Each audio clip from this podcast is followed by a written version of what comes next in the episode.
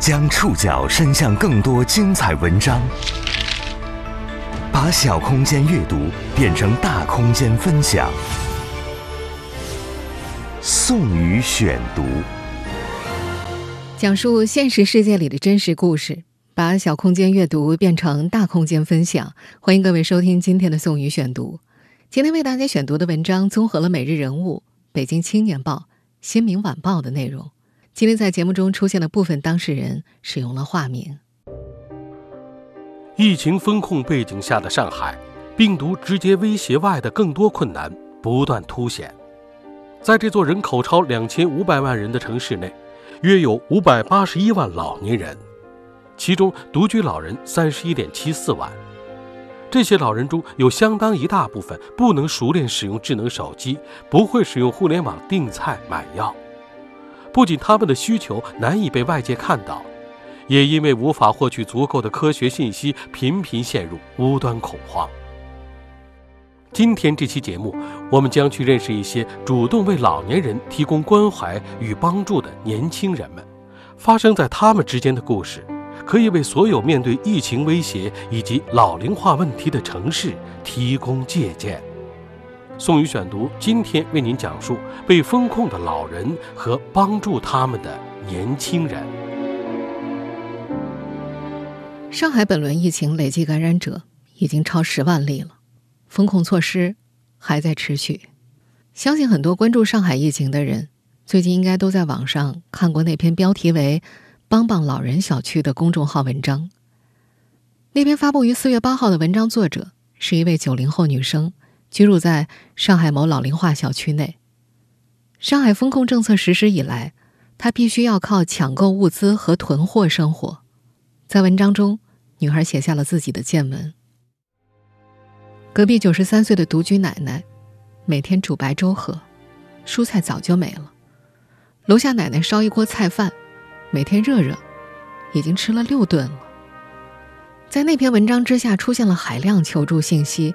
那些短短的，甚至有不少错别字的文字，记录的是习以为常的秩序失效之后，老人们的真实困境。他们没有掌握熟练使用智能手机的技能，很难参与物资抢购。他们体弱多病，面临断药的风险。他们没有足够快捷的渠道获取科学的信息，更容易被各色网络谣言所影响，陷入无端的恐慌。上海。是中国最早迈入老龄化社会的城市之一。根据2019年上海市老年人口和老龄事业监测统计信息，60岁及以上老年人口大约有581.5万人，占总人口的35.2%。这其中独居老年人数达到了31.74万，孤老人数2.49万。在这样的情势之下，有很多年轻人选择站了出来。他们自发关怀小区邻里的老人们，甚至加入志愿组织，为无助的生病孤老提供帮助。今天，我们要去认识一些其中的代表。在这些天的上海，的确有很多普通年轻人向身边的老年人伸出了援手。居住在徐汇区的博主王厚厚，在互联网上记录了自己与邻居爷爷的有趣互动。发生在这个九零后女生和爷爷身上的故事，听起来非常温情。宋宇选读继续播出：被封控的老人和帮助他们的年轻人。现在，邻居爷爷每天早晨七点半给王厚厚打电话，问女孩：“今天解封了没有啊？今天能不能出去买东西啊？”跟邻居爷爷认识是一次意外。王厚厚和男友小李。租住在上海徐汇区一个九十年代初的老房子里，隔音效果特别不好。今年三月份的一天凌晨三点多钟，邻居看新闻的声音特别大。第二天，王厚厚就给对方贴了张纸条，纸条上留下了自己的电话。对方给他打电话的时候，女孩能够感觉到这位爷爷的年龄明显很大了，耳背，他得用吼的，对方才能够听清楚。这次之后。爷爷就没有在凌晨看新闻了，他们也就没联系了。浦西封城的前一天，三月三十一号晚上，王后和男友猜测，爷爷可能会需要帮助。他们又在爷爷门口贴了一张纸条，上面写着：“我们是住在您旁边的小王和小李，封控期间您有什么需要可以打我的电话。”第二天早上，王后后就收到了爷爷的电话，她在电话里说让女孩过去一下。王后后和男友一起上门了，坐在客厅里，爷爷也不寒暄，直接告诉两个年轻人，自己的居家保姆腿肿了。想请他们给找个上门医生。那位保姆奶奶看起来也很老了，但那会儿浦西已经封控了，根本就没有办法给他找医生上门。王后后和爷爷交流的时候发现，爷爷完全不知道现在的情况，他不用智能手机，只知道当下不能出门，也不知道是不能出楼道的。再后来，爷爷又给女孩打电话，说他要一些头孢，因为保姆的腿肿得特别厉害。因为王后后之前在小区群里跟邻居分享了一些咖啡，也算是积攒了一些人缘。当他在群里说自己隔壁有位老人需要一些头孢之后，有两位邻居给爷爷送去了一点儿。爷爷特别高兴的给女孩打来电话，说有人给他送头孢了。到了四月七号晚上，王后后半夜从自家楼下的小贩那儿抢到了鸡蛋，第二天给爷爷送了三十个。爷爷很高兴，电话里嘱咐女孩再给他买六十个。女孩心想：“你是不知道这鸡蛋有多么难买。”但是，她也没跟爷爷多说什么，担心如果提了的话会给爷爷造成负担。他给小贩打电话，鸡蛋已经涨价了。女孩把钱转给了小贩，请他送到隔壁。但因为爷爷没有反馈，他一直没闹明白这鸡蛋到底是买上没买上。他还帮爷爷买了牛奶。告诉爷爷这个消息那天，爷爷在电话里突然改了一直以来对他的称呼，从小王变成了小王老师了。女孩感觉自己升职了。自从被封控以来，爷爷已经养成了每天早晨给王后后打电话的习惯，每天问的都是同样的问题：今天可以出去买东西了吗？四月九号那天早上，爷爷照例和王后后通了电话。挂了电话之后，他突然听到有人特别郑重的敲门。王后以为是居委会，一开门是爷爷。爷爷戴着口罩，先是给了女孩两大盒书，然后颤巍巍的从怀里拿出了一张纸，能够看出里面包着钱。王后后马上跳开了，说：“这个绝对不能收。”爷爷很严肃：“你必须拿着，还有我写的纸条。我不会拿这个钱的。”爷爷一甩手，把钱扔在了女孩家门口的拖鞋上，转头就走了。纸条里包着五张崭新的钞票，上面竖着写了几行字，内容是：“小王、小李好，谢谢近段时间的照应，先预付五百元，以后一并结算，亲兄弟明算账。小人书连环画，先给你们两种。”看完后，再与我调换其他的内容的书。王后说：“那两大盒书是整套的《说岳全传》和《三国演义》的连环画。”爷爷知道女孩喜欢看漫画，他决定先留下来看。至于钱嘛，他打算找爷爷儿子的联系方式，把钱退回去。这个从二零一六年开始到上海生活的北京女孩说：“她并不觉得自己是个多么高尚的人。”这是她第一次和邻居产生这么紧密的联系。她说：“虽然她和爷爷的故事听起来是个温情故事，但实际上是个悲惨故事。如果自己以前不认识爷爷，他可能不会去主动帮助爷爷的。他不认为每个人都有义务去敲邻居的门，去贴纸条关怀人家，也不觉得在缺少物资的时候，人人都应该把自己储藏的吃的拿出来分给别人。他只是想着。”如果有认识的人在旁边饿死了，那太可怕了。他还在想，他们小区里肯定还有别的像爷爷一样的老人，他们现在都该怎么办呢？他觉得好像现在这个情况对于老人们来说是非常危险的。帮助老人是你们还会用手机看这篇文章、转这篇文章。同样封在上海的人，在疫情期间现在就能做，也是必须做的一件小事。这句有些拗口的话，出自一篇名为《普通人帮上海孤老解决吃饭问题的方法》的公众号文章。文章作者是九五后男生王野。促使他写下这篇文章的动力，是他们在风控之后的团购经历。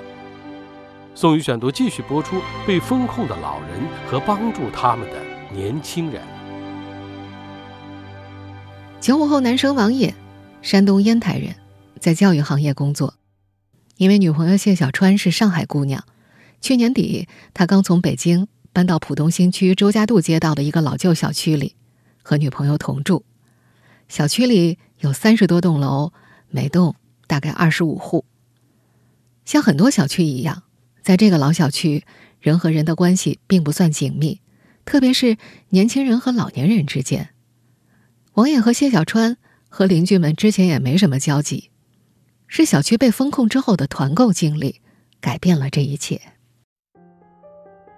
因为出现了一个阳性病例，他们小区三月二十二号就被封了，直到四月三号，小区居民才收到了第一批政府发放的物资，除了三根黄瓜之外，没有任何蔬菜。刚开始，大家还能靠外卖买点菜，等到浦东全部封控之后，外卖也停了，只能寄希望于小区居民自发组织的团购。一开始，他们家只有王爷的女友谢小川进了团购群，但谢小川很快发现，团购的内容实在太多了，过程也特别复杂。团购一般是一个团长拿到物资，发到群里说这个东西多少钱，供应商说什么时候能够送到，然后统计一下大家的购买意向，再去找供应商付钱。等到东西到了之后，大家开始付款，团长再把东西分发下去，统计、付款、拿东西。这是一个团购的三轮通知，而在他们小区里，可能同时有六七个群在组织团购，每个团购的限量时间都是不一样的，要不停的刷手机，信息实在太多了，一个环节错过就跟不上节奏了。忙不过来的谢小川只好把王爷也拉进了团购群，就这样靠着团购，这对九五后情侣的生活才有了保障。有一天，谢小川突然问男朋友。那些老人该怎么办呢？女孩的疑问来自她在团购群里的观察：两百多人的群里，至少有十几个一看就是老年人，都是那种上了年纪的人才会用的微信头像。这些老人们的网络使用技能和信息接收能力确实很差，有老人参与了上午的接龙，但是没有付款，没能买到食物；还有老人因为临时加价在群里吵了起来，还有觉得价格太贵了要求退款。老人的参与，影响了团购的效率。有些团长会排斥老人参加团购，直接说不会用手机的就别来了。女孩还看到一个老人说自己忍不住去居委会要吃的，被塞了两根笋。还有一次，有个群主开了一百二十八块的蔬菜盲盒，因为风控影响了物流，只能退款。有个爷爷在群里说：“我们不要退钱，我们想要菜。”长时间看疫情相关新闻，这对九五后情侣有些抑郁，经常会看着看着新闻就开始掉眼泪。他们不想让自己沉湎于这种情绪，也想给风控中的自己找些事儿干。他们决定帮助那些老人家们。他们想的很简单，就是不想让他们挨饿。四月四号下午，两人把一张纸条贴到了楼栋门口，上面写着：“叔叔阿姨们好。”如果您会使用微信，我拉您进团购群；如果您不会使用微信，可以敲门告知我您需要的食物，我帮您购买。这对九五后情侣怎么也没想到，需要帮助的老人比例会有这么高。纸条贴出来以后，同一栋楼二十五户人家有八户老人找了过来，他们就此开始了带着老人们一起团购抢货。宋宇选读继续播出：被封控的老人和帮助他们的年轻人。贴纸条的第二天上午，王爷下楼倒垃圾的时候，碰到了住在同一楼栋低层的爷爷在纸条旁边转悠。王爷主动搭话，问他要吃的吗？爷爷说需要，但是高度近视看不清上面的电话。王爷回答：“我就在这里啊，你找我好了。”爷爷连声对小伙子道谢，说他们家有居委会发的一袋米和两袋面，但肉和菜都没了。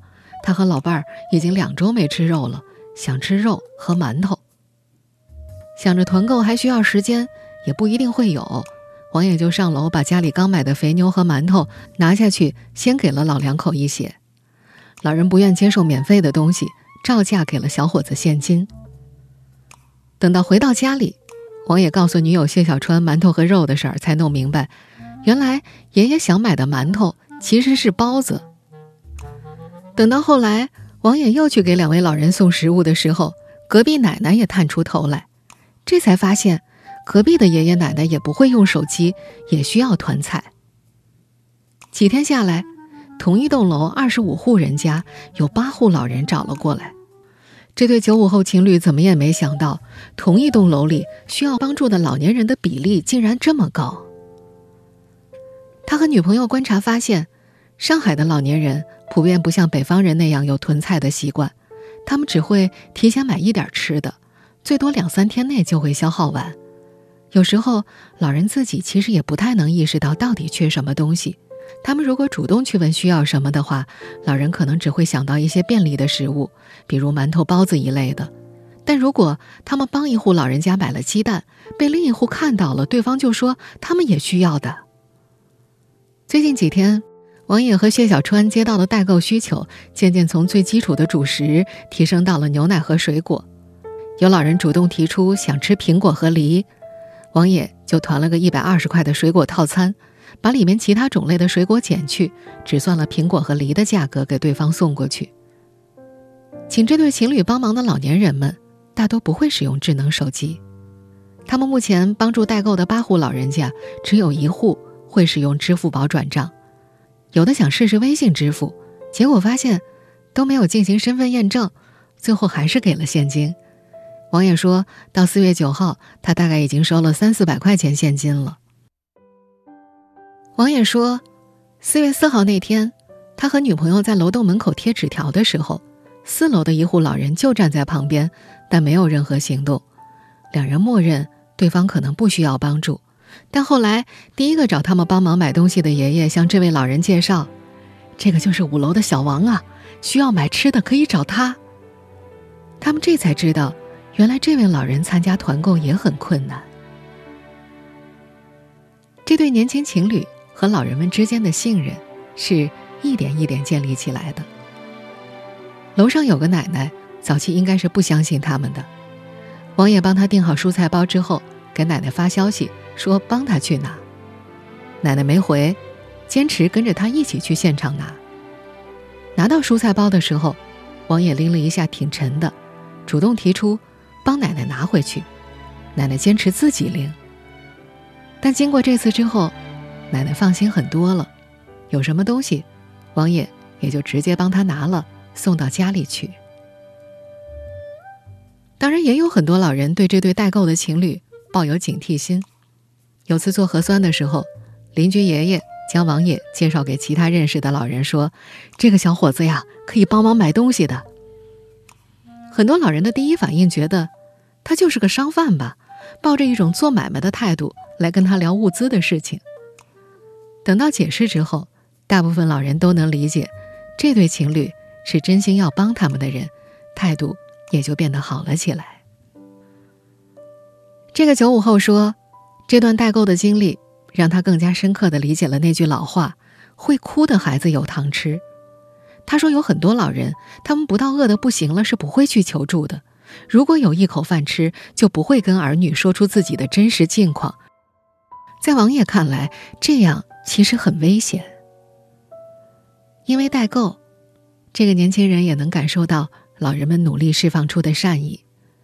他第一次给一位邻居大爷送去食物的时候，大爷连声说：“王爷是他的救命恩人。”这让年轻的他很震动。不就是送了点吃的吗？现在每次见到王爷。大爷都会表达感谢。王爷第二次给他送面包的时候，大爷说：“哎呀，你第一次给我送的那个肥牛啊，可真是太好吃了。”第三次给他送水果，他就说：“哎呦，你第二次给我送的那个面包太好吃了。”大爷还反复说：“以后有什么需要帮助的，直接跟他们讲。”听老人们这么郑重的道谢，王爷有点难受。在他看来，不过就是代买东西嘛，我们年轻人做起来不会太费心的，就是绵薄之力，不值得这么郑重的感谢。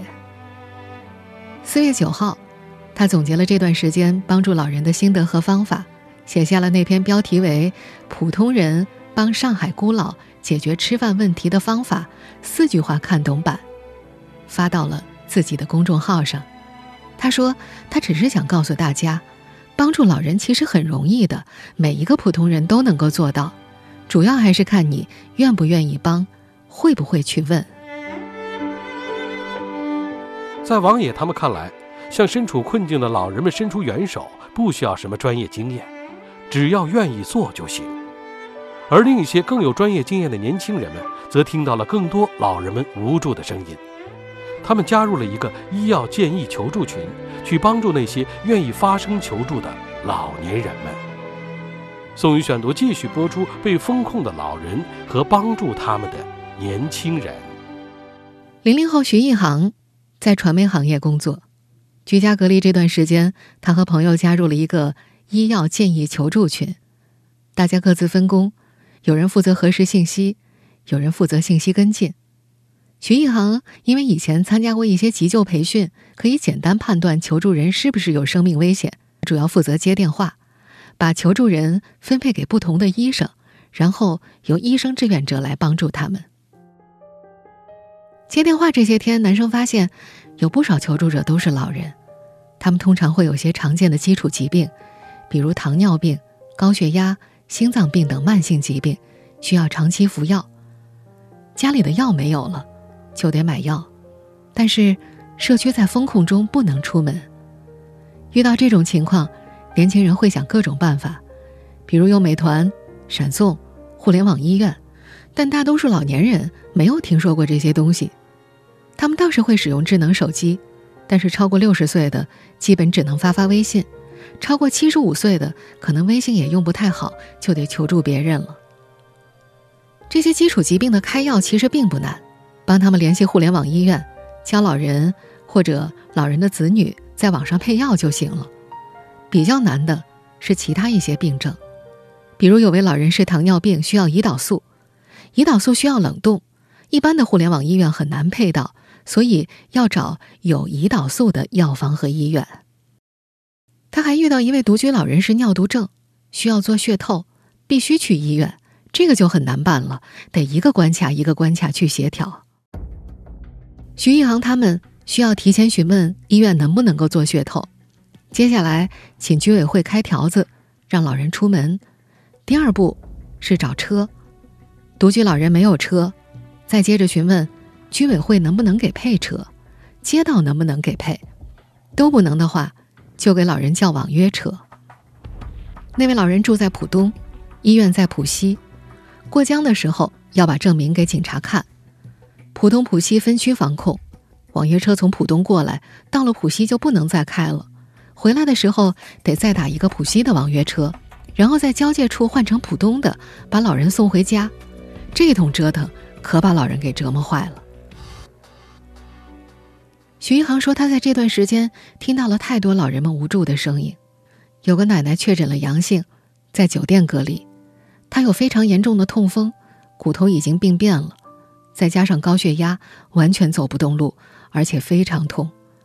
那天晚上，他在电话里哭了。他说：“求求你，求求你帮帮我，这个真的很痛很痛。”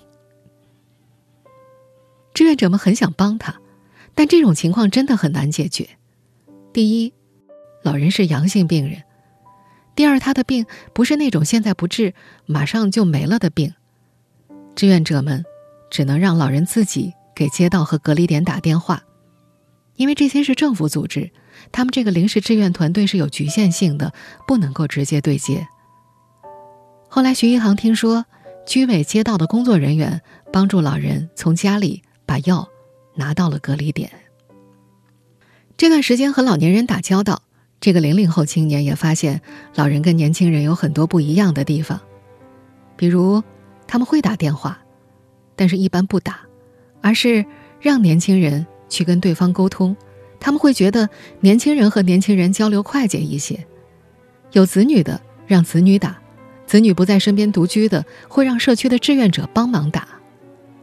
配药买药的时候，老人们特别关心能不能够走医保。很多医院的网上电子医保，老人们不会用。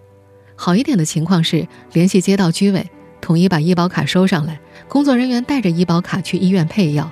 坏的情况是，居委街道不帮忙，自费配药。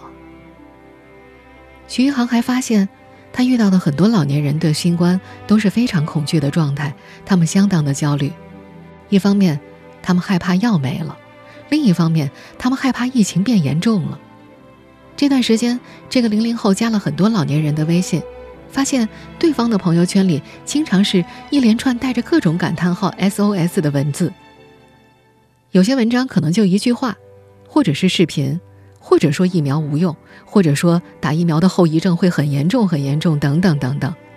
他接触到的很多老人都没有打疫苗，或者有的打了第一针，没有打第二针和第三针。他还发现，很多老人跟他打过一次电话，或者被志愿者们帮助解决问题之后，就会很信任他们。有时候，老人会跟他们聊一些自己的事情，还会问一些很细小的问题，比如马桶会不会传播新冠啊？开窗会不会传播新冠啊？莲花清瘟能不能预防新冠啊？酒精和八四消毒液怎么用的？这两者有什么区别呀？徐一航还发现，新一代的年轻人，尤其是零零后之后的年轻人们，可能都比较自我，但是好多老人们都特别的热心，他们一心想着奉献自己，帮助别人。他在这些天还遇到了一位八九十岁的老人，刚刚做过心脏支架手术。颤巍巍的，非要到居委会当志愿者。他劝了半天，才把那位热心的爷爷给劝了回去。以上您收听的是宋宇选读，我们一起了解的是在上海这座目前全国老龄化程度最高的城市里发生的一些年轻人和老年人之间的故事。在我们这个愈发老龄化的社会里，谁能够保证这样的故事？不会在你我生活的城市上演呢。我是宋宇，感谢各位的收听。本期节目综合了《每日人物》《北京青年报》《新民晚报》的内容。收听节目复播，您可以关注本节目的同名微信公众号“宋宇选读”。我们下期节目时间再见。